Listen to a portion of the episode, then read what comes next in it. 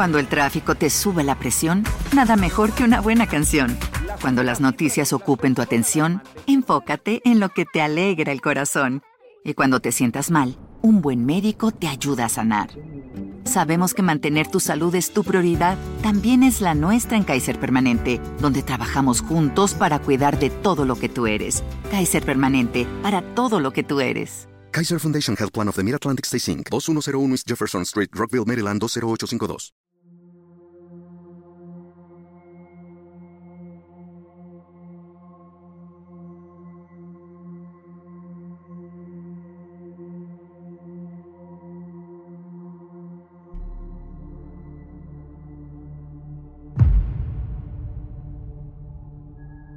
Hace 18 años una joven salió a conducir por la carretera y de repente se esfumó en el aire. Nadie nunca ha podido encontrarla ni tiene idea en dónde podría estar.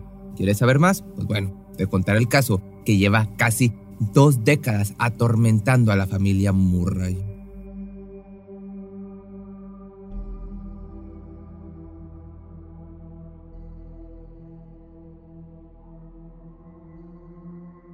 Maura Murray nació el 4 de mayo de 1982, es decir, en el momento de los hechos tenía apenas 21 años. Toda una vida por delante, estaba estudiando la carrera de enfermería en la Universidad de Massachusetts. Destacaba mucho en su vida escolar y en lo personal todos la han descrito como alguien muy alegre, apasionada, atlética y amigable. Ella era una joven como cualquier otra, tenía amigos, salía, iba a la escuela y le gustaba pasar tiempo con su familia. Sin embargo, sus allegados han contado que semanas previas a su desaparición comenzó a tener actitudes muy extrañas. Por ejemplo, la policía la atrapó en un centro comercial intentando usar una tarjeta de crédito falsa para comprar algunas cosas, aunque fue puesta en libertad rápidamente ya que era una chica que jamás había presentado este tipo de problemas. Asimismo, al parecer estaba en medio de una relación tormentosa con su novio Billy Roche e intentaba sobrellevar, junto con su familia, el hecho de que su hermana mayor se encontraba en un programa de rehabilitación para adictos. De esta manera, el 7 de febrero, dos días antes de su desaparición, Maura y su padre Fred habían pasado todo el día juntos, hasta que, por la noche, la hija pidió prestado el carro para ir un rato a una fiesta con sus amigos de la universidad a la que el señor no le vio ningún problema y aceptó. Sin embargo, cuando iba de regreso, le causó unos pequeños rasguños, aunque no fueron de cuidado y el seguro del auto se encargó de ellos, que con rasguños me refiero a raspones. El 9 de febrero del 2004, por la mañana alrededor de la una de la madrugada, Maura mandó un mensaje texto a su novio pidiéndole perdón por no haber contestado en todo el día y explicando que simplemente no se había sentido con energía para hacerlo. También revisó unos mapas de Massachusetts y Connecticut, así como los requisitos para alquilar un condominio en New Hampshire. Por último, mandó un correo a sus profesores diciéndoles que iba a necesitar tomarse un tiempo aproximadamente una semana, ya que había fallecido un familiar suyo. De igual forma, hizo varias llamadas telefónicas, de las cuales destacaron las que hizo a hoteles para que le brindaran información de registro para registrarse. Aproximadamente a las 15 horas de ese día, la joven tomó el auto de su padre y comenzó a manejar. La primera parada que hizo fue en un cajero automático, en donde sacó alrededor de 300 dólares, para después dirigirse a una licorería en la cual gastaría alrededor de 30 dólares en bebidas pues alcohólicas. De la grabación de ambas tiendas demostraron que se encontraba completamente sola en ese viaje. Después de esas paradas, siguió conduciendo por al menos una hora y media que es cuando se tiene el último registro del celular. Es aquí cuando se cree que se desvió de la interestatal y chocó. Actualmente sigue sin confirmarse si ella estaba ebria o bajo las influencias de alguna otra sustancia. Los testigos del accidente han declarado que se acercaron al carro para verificar cómo se encontraba y pedir auxilio. Sin embargo, comentan que Maura decía que estaba todo bien y que les pedía que se fueran, que ella podría solucionar el problema por sí misma. Aún así, las personas solicitaron ayuda para la chica, aunque cuando dicho apoyo llegó, la joven ya no se encontraba ahí ni alrededor del lugar del percance. Los policías que respondieron al llamado han comentado que cuando llegaron solo vieron el coche estrellado, como te platicaba Todas las puertas estaban cerradas, las bolsas de aire accionadas, manchas de lo que aparentemente era vino por todo el interior y varios objetos como CDs, maquillaje, libros y ropa. Lo único que faltaba era su dinero, tarjetas de crédito y celular, los cuales no tienen registro de haber sido ocupados desde aquel momento. Pero aquí las preguntas son, ¿a dónde fue Maura? ¿Cómo es posible que la chica recién accidentada haya huido lo suficientemente lejos para que las autoridades no la hayan podido encontrar por ningún lado? Porque lo único que faltaba en la escena del accidente eran cosas importantes como el dinero y su celular. ¿A qué se debía su extraño comportamiento y por qué parecía que tenía planeado estar ausente por unos días sin decirle nada a nadie? Cuando la policía llegó al lugar del accidente, examinó el automóvil y lo rastreó hasta poder dar con la información de Maura. Seguido de averiguar de quién se trataba, comenzaron por informarle a los familiares de esta y a investigar sobre su paradero, aunque en realidad en ese momento todo el mundo creía que tan solo se había escapado voluntariamente para evitar confrontar las consecuencias del accidente que había provocado o para hacer algún tipo de viaje secreto estas hipótesis se basaron justamente en los avisos que había dejado en su universidad sobre su futura ausencia, así como también en el hecho de que cuando las autoridades fueron a inspeccionar el dormitorio de esta mujer, encontraron la mayoría de sus cosas metidas en cajas de cartón, como cuando alguien empaca para mudarse. Y esto último se conectaba con la parte en que las autoridades habían descubierto varios objetos personales de Maura en su carro. Casi después de 24 horas desde su último avistamiento, las autoridades declararían oficialmente que Maura Murray se encontraba desaparecida y que las actividades de búsqueda se mantenían. Los familiares por su parte no dudaron en empezar ellos mismos rondas para tratar de encontrar a la joven.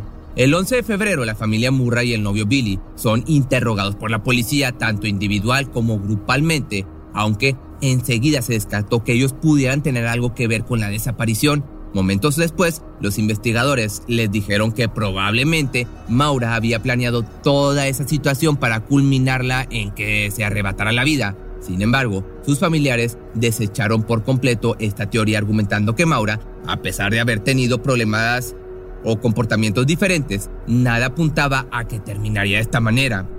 Paralelamente, el novio de Maura notó que en su celular tenía un nuevo mensaje de voz y cuando lo escuchó sintió que se trataba de su novia sollozando sobre la bocina del celular, por lo que la llamada fue rastreada y se descubrió que provenía de un teléfono de tarjeta que le pertenecía a la Cruz Roja, por lo que ya no se pudo proseguir con esta información, aparte de que tampoco era seguro de que se trataba de la desaparecida. El 13 de febrero, y a pesar de las negativas de la familia Murray, las autoridades comentaron públicamente que la joven desaparecida probablemente era suicida y que se encontraba intoxicada. Casi una semana después de los hechos, los Murray se encargaron de difundir fuera de New Hampshire la noticia de esta muchacha, ya que la policía no lo había hecho. Y hasta 10 días después del suceso, el FBI se sumó al rastreo aportando equipos aéreos y terrestres, incluyendo a perros rastreadores para que la ayuda fuera más y la búsqueda y posibilidades se ampliaran también. Un día de esos, la hermana mayor de Maura encontró ropa interior botada por el bosque, así que esta se mandó a pruebas de ADN, pero dio negativo a la compatibilidad de la aún desaparecida. A finales de febrero, la policía le regresó a la familia las pertenencias de Maura que se habían encontrado en su carro, tratando así de comenzar, pues digamos, a darle un cierre a este caso. Los Murray entonces decidieron irse a New Hampshire aún esperanzados, pero evidentemente agotados. Sin embargo, Fred, el padre, regresaba cada fin de semana para continuar con la búsqueda.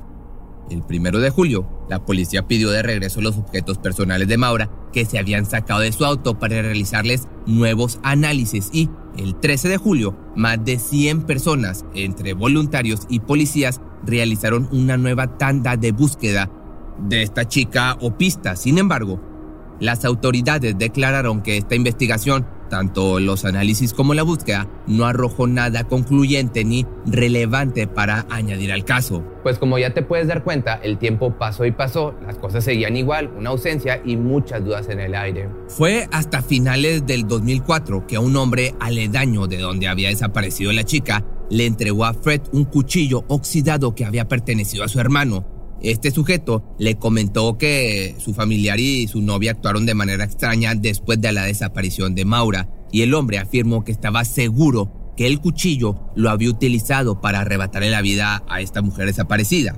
Fue en ese momento cuando la familia tuvo después de mucho, pues digamos, un rayito de esperanza en que podrían al fin saber qué era lo que había pasado con su pequeña. Pero los análisis realizados en, el, en esta arma punzocortante no arrojaron nada que indicara fuera un arma que se utilizara en contra de Maura o alguien. Estaba totalmente limpio de restos humanos.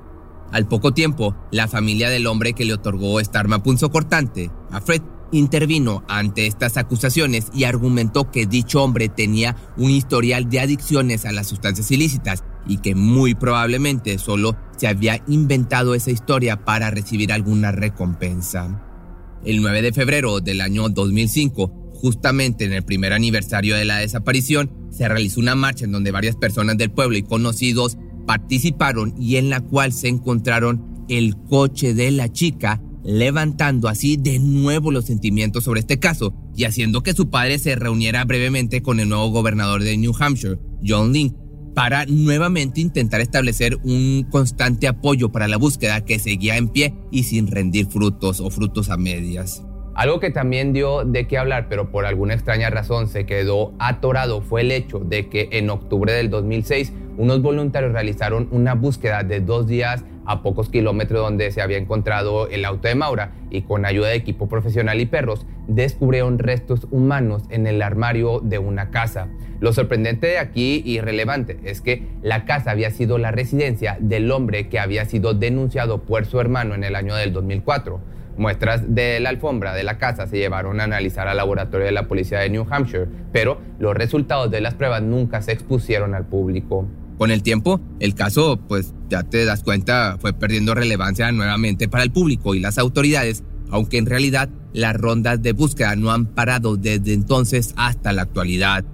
Pero aquí las preguntas son, ¿en verdad no existe alguna pista de dónde pueda estar o haber estado? ¿O alguien lo está encubriendo? Pues la verdad es que sí existen varias teorías de qué es lo que probablemente haya ocurrido con la señorita Murray y te contaré aquí algunas de ellas. Y la primera dice que esta mujer se quitó la vida en algún lugar lejano de la carretera. Esto fue lo que se dijo desde el principio que ya te comenté y a pesar de las constantes negaciones de la familia, las autoridades lo han sostenido desde un inicio. Para ellos, todo apunta a que simplemente la chica estaba harta y en un momento de vulnerabilidad se arrebató la vida. Otra dice que todo lo planeó para fingir su muerte y o desaparición y así tener la oportunidad de comenzar una nueva vida en el extranjero, empezar desde cero sin que nadie la conociera. Se dice que tal vez sentía mucha presión social para seguir pareciendo la chica perfecta que todos quería que fuera. Incluso hay quienes han asegurado que actualmente tiene un hijo y que es feliz viviendo en el anonimato. Esto está basado en las pruebas que decían que sus pertenencias estaban empacadas y que parecía como si todos sus planes previos fueran preparativos para salir de viaje. Que ah, yo no veo muy factible esta hipótesis. Pero la tercera dice que murió de exposición. Se comenta que en el momento del choque entró en shock, así que decidió salirse del auto a tomar algo de aire, pero que la confusión la llevó a perderse entre la hierba adentrándose a algún lugar del cual le fue imposible salir y murió en la intemperie. Pero hay una más, una teoría más que comenta que fue abordada por un asesino oportunista que merodeaba por el lugar en el momento preciso y en el momento que la vio frágil después del accidente, se acercó a ella. Esta hipótesis se sustentó en el hecho de que poco tiempo después de la desaparición se reportó otra joven como extraviada cerca de la misma zona. Por último, hay una que está conectada con la primera, una teoría. Esta dice que fue el propio padre de Maura el que le metió la idea de que podía salir de paseo por ahí y eventualmente quitarse la vida. Evidentemente Fred se ha cansado de desmentir esta hipótesis. Pero es que la gente siempre está buscando respuestas ante todas las incertidumbres de su vida, y más si se trataba de un caso que en un momento fue tan mediático como este, por lo que es más que obvio que todo el mundo estará proponiendo más y más teorías, sin importar qué tan improbables sean y que realmente no existan pruebas suficientes para sustentarlas. Los Murray actualmente siguen sin perder la esperanza en encontrar a la joven. Siguen buscando por tierra, mar y aire y las redes sociales y no pasa ni un solo día sin que se pregunten dónde está Maura Murray. Pero si te gustó este video no olvides seguirme en mi nueva página de Facebook y recuerda que también puedes ver y escuchar estos videos en Spotify. Cuando el tráfico te sube la presión, nada mejor que una buena canción. Cuando las noticias ocupen tu atención, enfócate en lo que te alegra el corazón. Y cuando te sientas mal, un buen médico te ayuda a sanar. Sabemos que mantener tu salud es tu prioridad, también es la nuestra en Kaiser Permanente, donde trabajamos juntos para cuidar de todo lo que tú eres. Kaiser Permanente, para todo lo que tú eres. Kaiser Foundation Health Plan of the Mid-Atlantic Stay Inc., 2101 East Jefferson Street, Rockville, Maryland 20852. ¿Te preocupas por tu familia? Entonces, ¿por qué darles solo huevos ordinarios cuando pueden disfrutar de lo mejor? Eggland's Best, los únicos huevos con ese delicioso sabor fresco de granja, además de la mejor nutrición, como 6 veces más vitamina D, 10 veces más vitamina E y 25% menos de grasa saturada que los huevos regulares, además de muchos otros nutrientes importantes. Así que, dales los mejores huevos. Eggland's Best. Mejor sabor, mejor nutrición, mejores huevos.